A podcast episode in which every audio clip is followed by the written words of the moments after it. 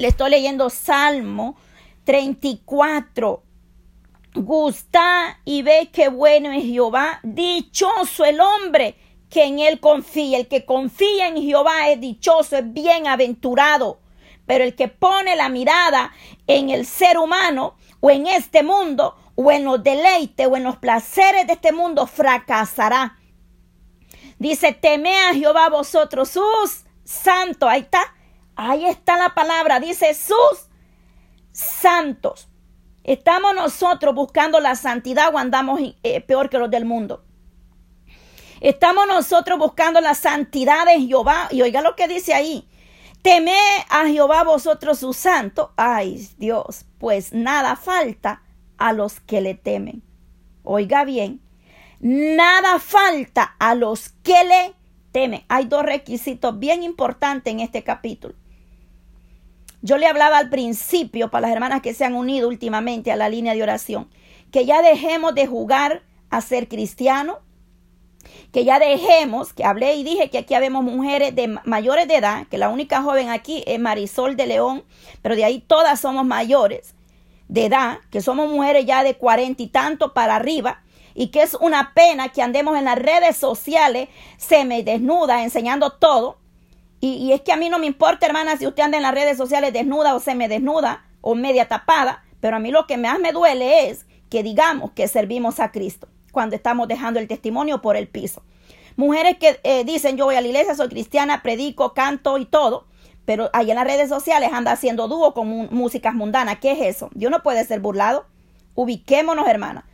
no claudiquemos en dos pensamientos. Aquí dice claramente la palabra del Señor que nada os faltará a los que le temen. Punto uno, teme a Jehová. Vosotros, el temor a Jehová es el principio de la sabiduría. Es lo que se ha perdido últimamente, el temor a Jehová. Y por causa del temor es que hay tantas, dan, rienda suelta a, quieren estar con Dios y con el mundo. Quieren servir a Dios y al diablo, que Dios lo reprenda. Dios no puede ser burlado.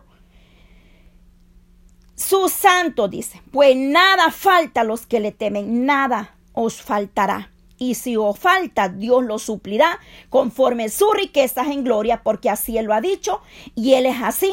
Y cuando Él te va a bendecir, Él toca los corazones para bendecirte. Dice, ven hijos míos, el temor de Jehová os enseñaré. ¿Quién es el hombre que desea vida, que desea muchos días para ver el bien? Ay, santo. El 13. Guarda tu lengua del mal y tus labios de hablar engaño. A veces somos muy lengua suelta, muy mentirosos, apóstatas, burladores, nos burlándonos, queremos, queriéndonos burlar del Dios mismo cuando Dios no puede ser burlado. Aparta del mal y haz el bien. Apártate del mal y haz el bien. Busca la paz y síguela buscar estar en paz los unos con los otros y seguir en paz en todo tiempo. Los ojos de Jehová están sobre los justos y atento su oído al clamor de ellos. Oiga bien este verso. Los ojos de Jehová están sobre los justos y atentos sus oídos al clamor de ellos. El verso 16 del Salmo 34, la ira de Jehová contra los que hacen mal para cortar de la tierra la memoria de ellos. Ahí está la respuesta para todo aquel que se aparta de hacer la voluntad de Dios y anda haciendo el mal o practicando el mal.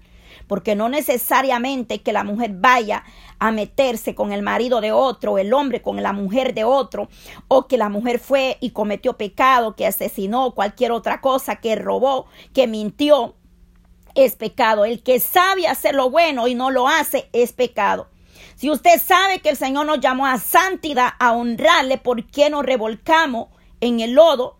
¿Por qué nos revolcamos con el mundo? Somos como el puerquito que se revuelca en el lodo y después Dios viene, nos limpia y volvemos de nuevo y volvemos a ensuciarnos y volvemos al Señor cuando estamos con el lazo al cuello a que nos limpie.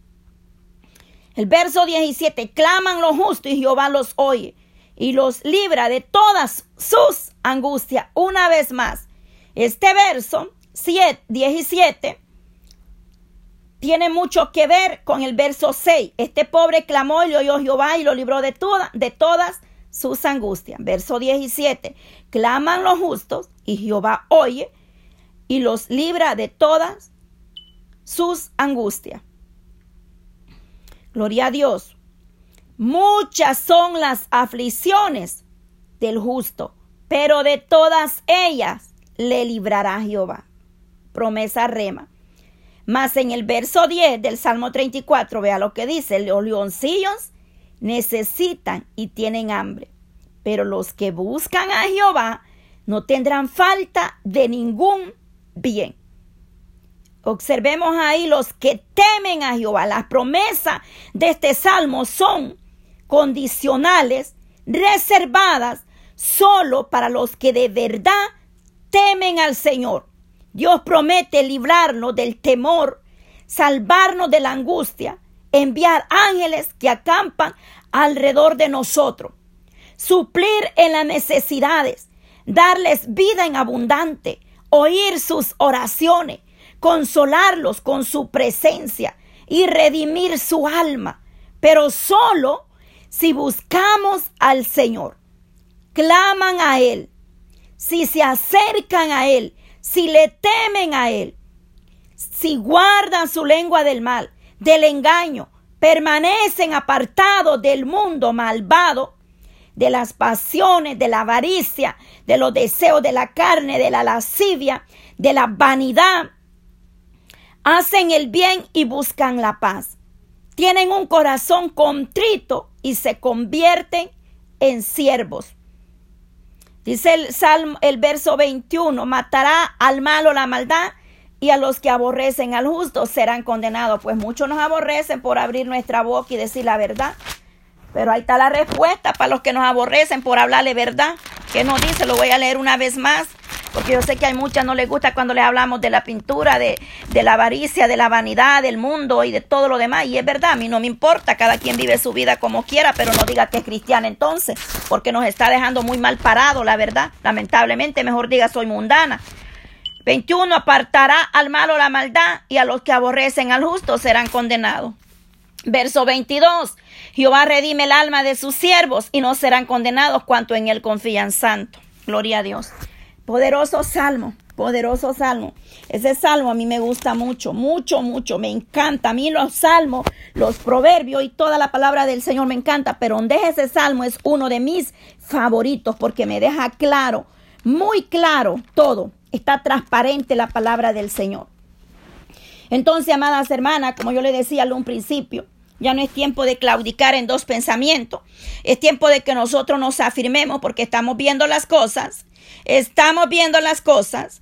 Exactamente, nunca nos olvidemos que Dios nos sacó del lodo, pero no volvamos al lodo, porque entonces Dios nos sacó del lodo, pero entonces cuando nosotros hacemos lo que el mundo hace, estamos diciendo pues que extrañaba y que nos gustaba estar en el lodo, como el pueblo de Israel cuando iba por el desierto, reclamaba y decía para esto nos trajiste aquí Moisés, para morirnos, allá teníamos cebolla, ajo y todo, así somos nosotros.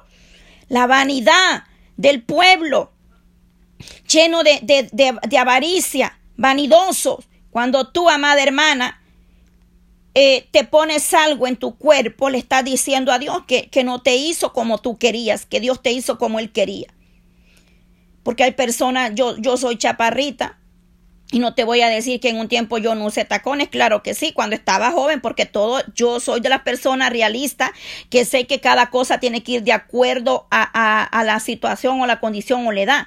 En la juventud, uno apartado de Dios hace muchas cosas, pero ya en el camino del Señor yo no voy a andar a mis cuarenta y tantos años, cincuenta años, sesenta años con los grandes tacones que parece la gente cabra que ni caminar pueden, pero ahí andan todas taconudas. Bueno, pero no es así. Yo no puedo ya eh, ni usar tacones. Bendito Dios. Yo mis zapatos son bajitos o, así chiquititos, normales, pero no esos grandes tacones porque la verdad ni caminar puedo con ellos. Y, no, y no le agrada a Dios porque en pocas palabras yo me ponía tacones para verme más alta, porque yo soy chaparra. Entonces yo en el mundo usaba los tacones porque yo me consideraba que mi estatura no era la que yo deseaba. Cuando vine a Cristo comprendí que Él me hizo como Él quiso, chaparra, eh, alta, gordita, flaquita, como me, quiso hacer, eh, pelo lacia, eh, mi esposo es colochito y él me dice, Pati, mira mi pelo y, me dice él, y si tu pelo fuera así, le digo yo, mira, a mí me encanta ver las personas colochitas, pero yo, yo, yo estoy feliz con mi pelo porque el cuidado que, que, tiene una persona que tiene el cabello rizado es un gran cuidado que esa persona tiene que tener para cuidarse ese cabello. Entonces yo le digo a él, yo en eso no me preocupo porque yo estoy feliz con mi pelo lacio. En, el mundo sí, la gente como está ciega viene y se lo enchina por seis meses y ahí lo anda chino.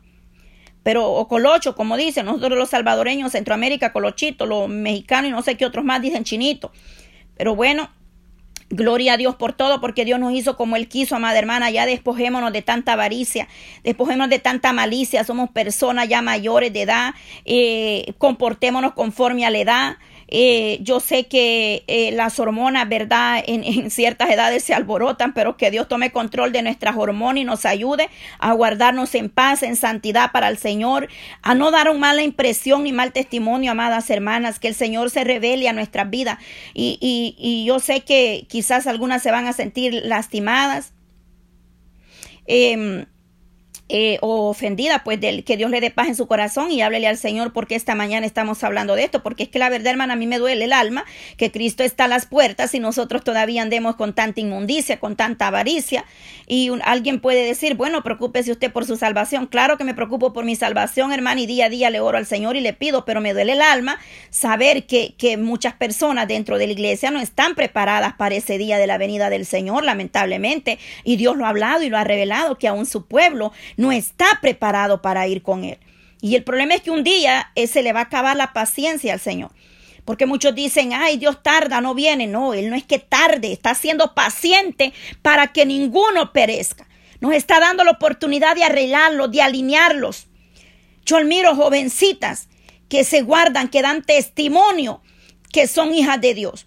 Y me quedo también sorprendida y sin palabra de personas mayores, que la Biblia dice que las ancianas deben, deberían dar consejo a las jóvenes cómo comportarse dentro de la iglesia en el matrimonio y resulta hoy en día las ancianas son las que andan más perdidas que muchas jóvenes dentro de la iglesia porque están llenas de avaricia, llenas de inmundicia. Y entonces ¿Qué ancianas van a aconsejar a la iglesia si las ancianas están a veces? Y que quede claro que no todas, porque hay mujeres que se guardan para el eterno, dan testimonio de lo que son dentro de la iglesia y fuera de la iglesia. Pero también hay que ser realista, que si hay muchas que afuera las ven, ni parecen que son cristianas. Cuando usted dice yo soy cristiana, déjeme decirle que aunque la persona anda en el mundo caído, se asusta y dice, esta es cristiana pues si esta es cristiana, yo también me voy a salvar.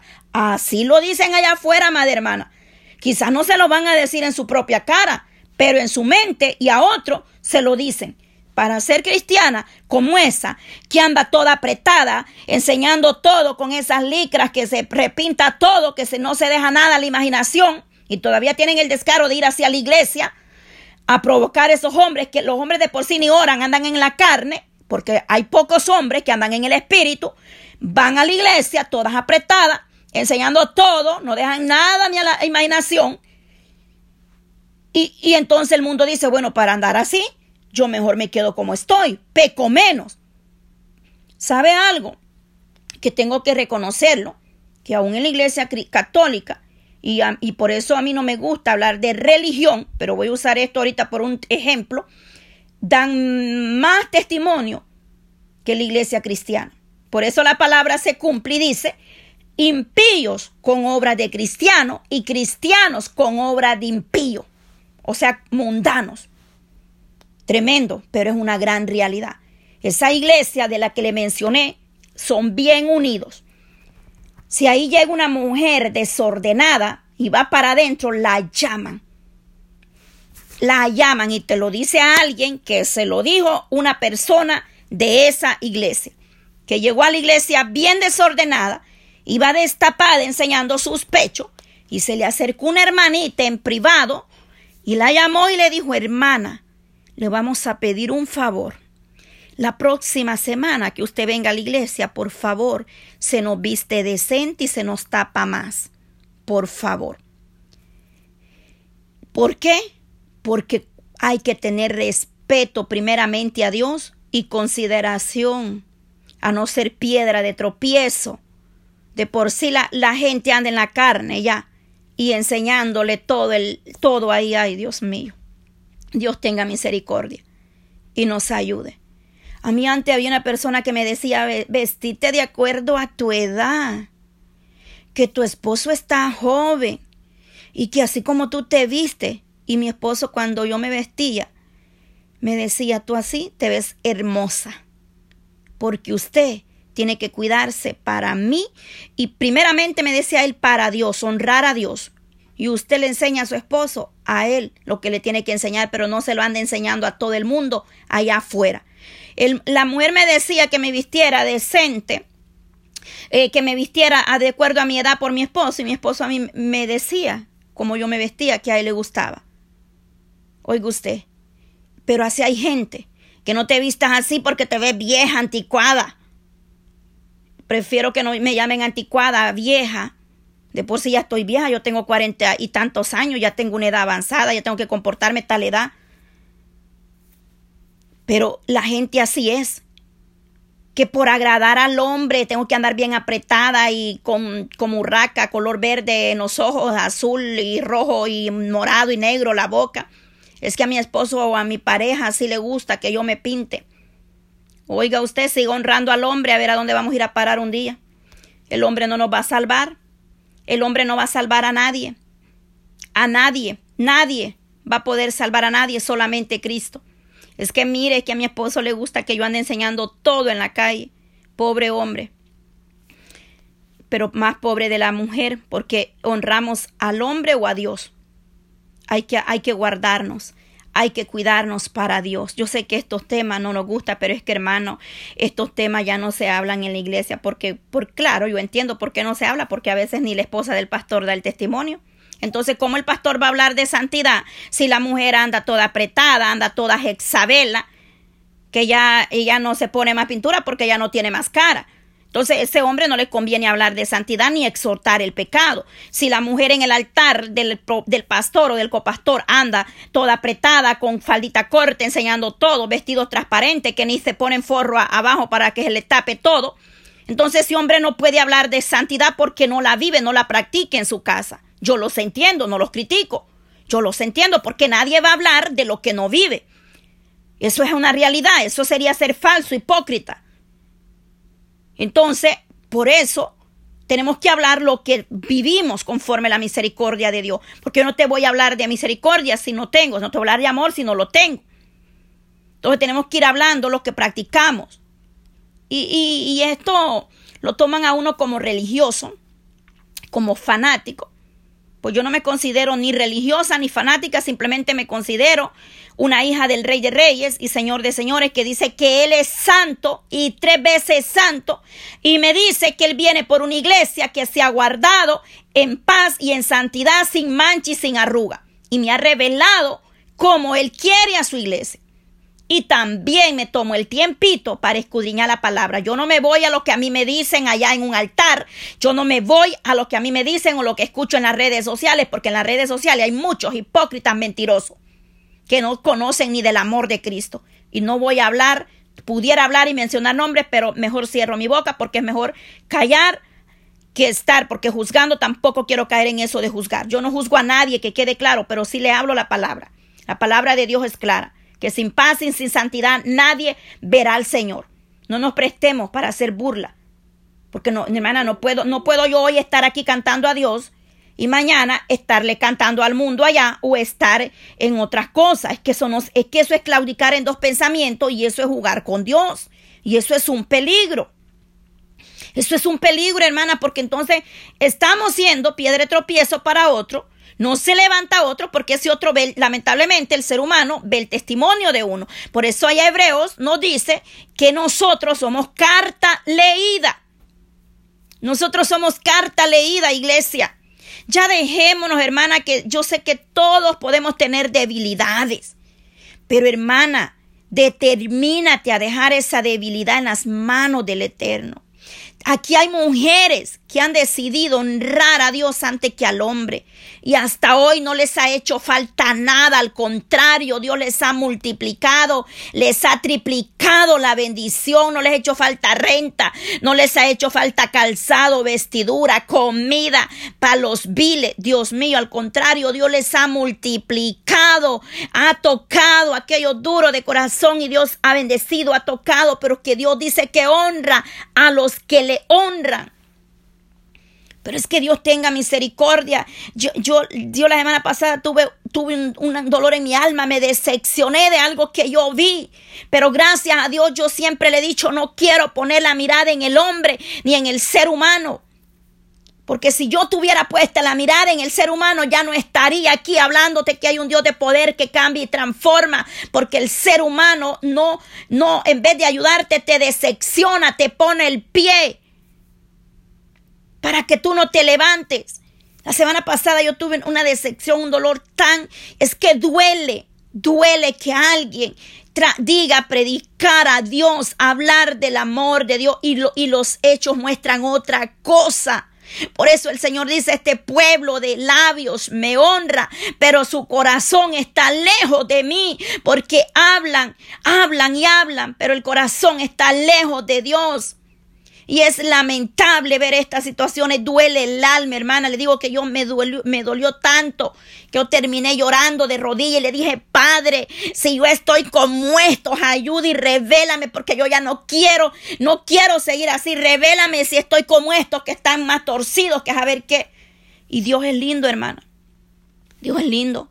Dios, Dios usó a hermana Florinda para darme una, una respuesta de lo que yo le había clamado esa noche al Señor.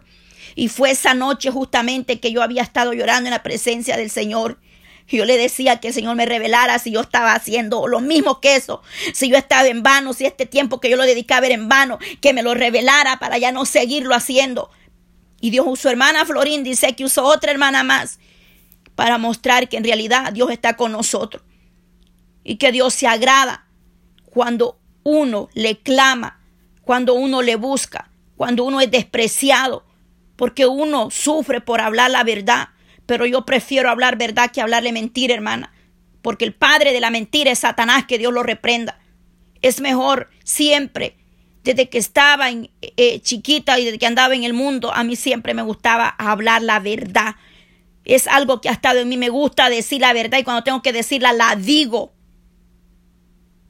Y por eso he sido, oiga bien, Fui una joven de pocas amistades, de pocas amistades, por lo mismo, porque yo fui una joven que desde pequeña Dios tenía algo especial, un llamado, Dios me daba discernimiento, podía discernir la hipocresía, la falsedad, podía saber cuando alguien me sonreía, pero por atrás ponía el cuchillo.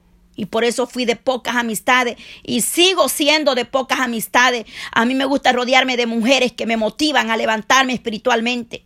Mujeres que están ahí cuando yo les digo vamos a orar, vamos a orar. Pero aquella persona que, que de verdad no quiere nada espiritual, hay que guardar distancia porque yo temo terminar igual o peor que ellas. Así se lo digo honestamente. Mire, ya va a haber hoy y yo ya lo dije y lo publiqué y por favor váyase a leer la descripción del grupo, amada hermana, ya que está usted en esta línea.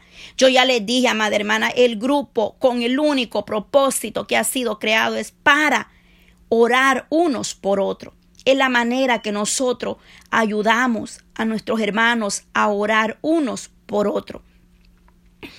Yo les pido en el amor de Cristo, hermanas, que nos evitemos. Ya viene el San Valentino, ahí le tengo una enseñanza, se la voy a mandar escrita para que lea de dónde viene ese dichoso Valentino. A veces andamos participando de, de, obra de las tinieblas y ni siquiera hemos escudriñado o profundizado de dónde viene cada rama de, festividad. Eh, eh, en el grupo, hermana, evitémonos de, estar mandando que, que, San Valentino, no, la Biblia dice que el que es amigo es amigo todo el tiempo. Ahí no dice que el 14 de septiembre, de, de, de febrero, perdón, hay que ser amigo. Ahí no lo dice en la Biblia. Y usted va a saber eh, de dónde viene esa fecha para que le quede claro y de dónde nació esa fecha de San Valentino.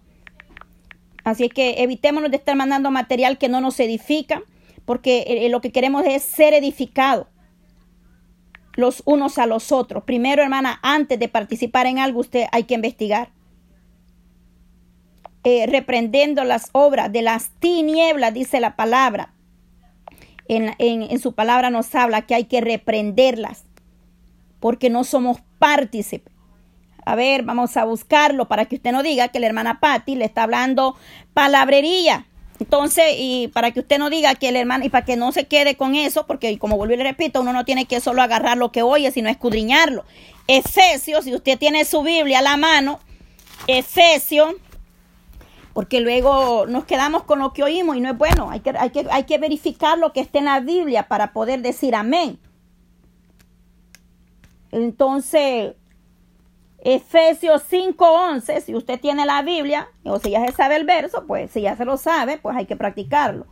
Dice ahí, y no participéis en las obras infructuosas de las tinieblas, sino más bien reprenderlas.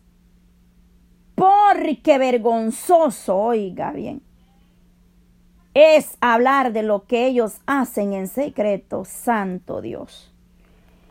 Aquellos que profanan fidelidad, amor a Cristo, no pueden ser diferentes ni permanecer callados. Es que no podemos callar ante tan verdad. Gloria a Dios. Algunas ya empezaron a salirse, pero yo tengo que hablar la palabra del Señor. Gloria a Dios por las que se van y gloria a Dios por las que se quedan. Entonces, no podemos quedarnos callados porque es que este tema no le gusta a todos. Este tema es a dos o tres que nos gusta. Pero como la palabra de Dios dice que donde dos o tres estén, y como a mí no me interesa si se quedan o se van, yo voy a hablar la palabra tal como Dios me la dé. Yo he pagado un precio, yo he sido sufrida, yo he sido criticada, vituperada por hablar la verdad. Se han levantado en contra de mí por hablar la verdad. Entonces, yo no voy a callar porque yo ya he pagado un precio y más precio mayor pagó nuestro Señor Jesucristo. Entonces, más bien nos dice que aquel que, que profesa fidelidad y amor a Cristo no puede quedarse callado eh, respeto a las obras infructuosas de las tinieblas y a, y a, las sus formas. Eh, hay que censurarlas y pronunciarlas como contra ellas. Hay que hablar la verdad clamar con sinceridad, con la, la... Es que mire, tenemos que ser sinceros. Nosotros no podemos, hermanas, ser partícipes o estar de acuerdo con lo que el mundo hace, porque no somos de este mundo, claramente la palabra lo dice. Tenemos que estar de una sola, de un, mire, nosotros no podemos ser parte. La iglesia tiene que aborrecer el pecado porque el, el Dios eterno ama a toda la humanidad, a su creación, pero lo que Él no ama es el pecado. Y la iglesia tiene que aborrecer el pecado si quiere honrar a Dios. Estar de parte de Dios contra el pecado y contra el mal. Y permanecer fiel a Cristo, quien también puso al descubierto las obras de maldad. Juan 7 nos habla. Gloria a Dios. Recuérdese que esta mañana vamos a orar, pero también vamos a, meditar en la palabra y también vamos a hablar, a testificar qué pasó durante estos 21 días de ayuno. Gloria a Dios para las que estuvieron en los 21 días. Que el día de ayer hemos, hemos cerrado por la gracia, por la misericordia de Dios. Y eso no dice que seamos más espirituales o que ya somos salvos por los 21 días de ayuno. Tampoco nos confundamos. Si nos descuidamos y dejamos de orar, estamos en peligro. Oiga bien lo que dice Juan 7:7. No puede el mundo aborreceros a vosotros, mas a mí me aborrece porque yo testifico de él que sus obras son malas. Dios mío, hermana, es que esto está clarito. Dice que las obras del mundo son malas y aborrecen a Jesús. Jesús hablando estas palabras aborrecen al Hijo de Dios porque las obras del mundo son malas. ¿Está claro? Jesús dijo, a mí me aborrecen. Lo odiaba el mundo. ¿Por qué? Porque proclamaba, porque exhortaba, porque le decía la verdad. Que todas las personas separadas de Dios eran depravadas, pecadoras, egoístas por naturaleza. Por eso odiaban al Hijo de Dios, a Jesucristo, porque le decía la verdad, porque no les tapaba el sol con un dedo, porque no le sobaba la espaldita a la, a la humanidad. Durante su ministro o su ministerio de Jesús, denunció fielmente la injusticia y la crueldad y la inmoralidad. Este testimonio constante y directo del pecado humano, que el Señor lo llamaba tal como es. Pecado es pecado. Es decir, mentira es mentira y todo lo demás. El Señor declaraba que, y les proclamaba arrepentimiento para obtener una vida eterna. Pero está claro, hermana. Yo no sé si usted entendió, pero le recomiendo que lea Mateos, perdón, Juan 7. Es más, todo Juan deberíamos de leerlo. Pero en esta ocasión estamos leyendo Juan 7, 7, donde dice incredulidad, la incredulidad de los hermanos de Jesús y de ahí, de ahí usted empieza a leer, porque ahí él le dice en el 7, no puede el mundo aborreceros a vosotros más que a mí. O sea, en pocas palabras, nosotros vamos a ser sufridos, vituperados, pero no, no como Jesucristo lo fue, porque a él lo azotaron, le dieron a beber vinagre, lo crucificaron por, vos, por vosotros. Y le dice ahí, a mí me aborrecen porque yo testifico de él que sus obras son malas. El Señor les hablaba y les, les exhortaba y no les gustaba. Y así hay mucho. Así hay mucho pueblo de Dios que no le gusta que le exhorte les gusta vivir en la mentira, en el engaño. ¿Por qué? Porque todavía no han salido de esas cosas. Entonces, ¿qué nos dice? Y no participéis en las obras infructuosas de las tinieblas, sino más bien reprenderlas. Es que, hermana, no podemos nosotros participar de algo que ni sabemos de dónde vino, de dónde nació. Entonces nosotros tenemos que investigar y profundizar, más que todo tomarnos el tiempo. A veces tomamos tiempo hasta dos, tres, cuatro horas para estar mirando una serie pero también hay que escudriñar la palabra del Señor porque ahí vamos a encontrar respuesta a mucha necesidad. Entonces, amada iglesia, estamos viendo los tiempos finales, tiempos proféticos. Nos unimos al dolor de los hermanos, gloria a Dios. Nos unimos al, al dolor. Entonces, ¿por qué nos unimos? Porque, porque somos humanos, también nos duele, no queremos ver como estas personas han, han, muerto niños, grandes, adultos, ancianos y lo más terrible, están en una nevada. Ayer estaba nevando en Turquía. Esos países de allá cae muchísima nieve. Eh, mire, que el Señor nos ayude porque mientras unos lloran, otros reímos. Así es el mundo, lamentablemente.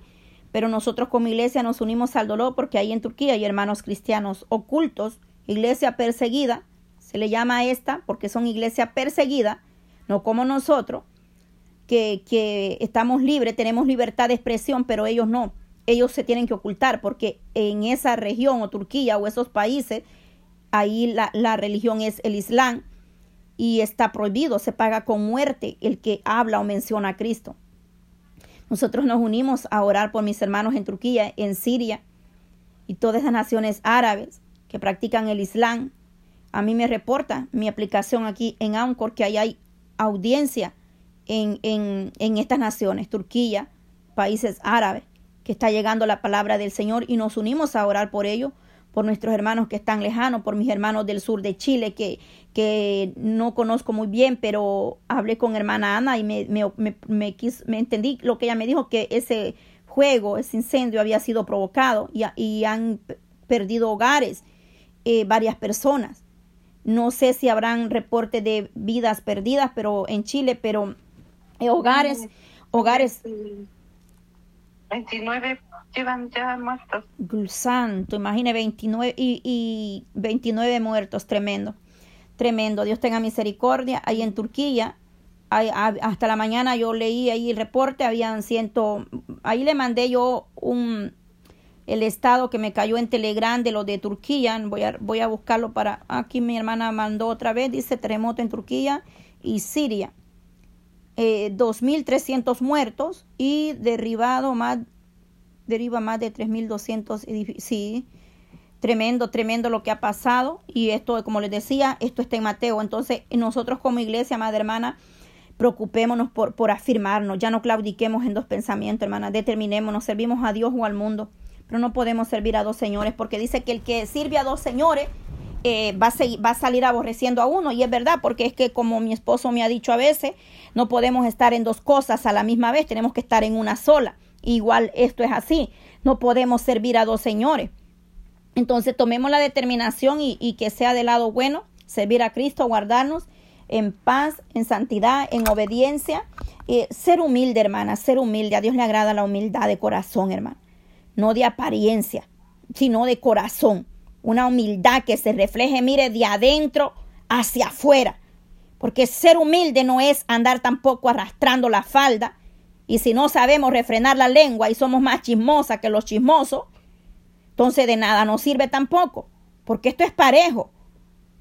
Tenemos que ser conscientes que esto es parejo. No podemos eh, aparentar lo que, lo que no somos realmente. Pues tenemos que cuidarnos. Eh, por eso, por eso me encanta, hermano, y vuelvo y le repito, me encanta el Salmo 34. Ahí dice, guarda tu lengua del mal, de hablar mentira, de hablar engaño. Porque la gente a veces está confundida también. A veces la gente cree que porque anda la falda larga el, y todo, el pelo arrastrando hasta el piso, pero si no refrena su lengua, eh, estamos mal también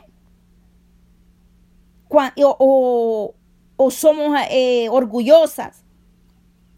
Hay, hay en, en, el corazón hay ataduras que necesitan ser libertadas, sueltas. Una hermana me dijo algo tan precioso. Y el Señor ha venido hablando en esta línea de oración para las que están constantemente, que entran a diario. Bendito Dios, son más de 20 mujeres las que están entrando a diario a la oración y la gloria es para Dios porque estamos sedientos y necesitados de la misericordia de Dios. Y una hermana me dijo a mí estas palabras, que se había sentido tan libre haber testificado en la vigilia, porque era algo que guardaba por años en su corazón. Y ahí me cayó el tema que el Señor ha venido hablando. Dice, sobre toda cosa guardada, guarda tu corazón, porque de él mana la vida ustedes se acuerdan los dos temas que están ya ahí disponibles, los audios, y falta la tercera parte que yo estoy por enviarla para terminar esos temas, que era la importancia del perdón. Y ahí habla mucho sobre la importancia del perdón. ¿Por qué? Porque el perdón es importante para nosotros. Porque a veces llevamos cosas guardadas, enraizadas, decía el Señor en uno de esos audios, en nuestros corazones. Y esas cosas tenemos que ser libres y soltarlas.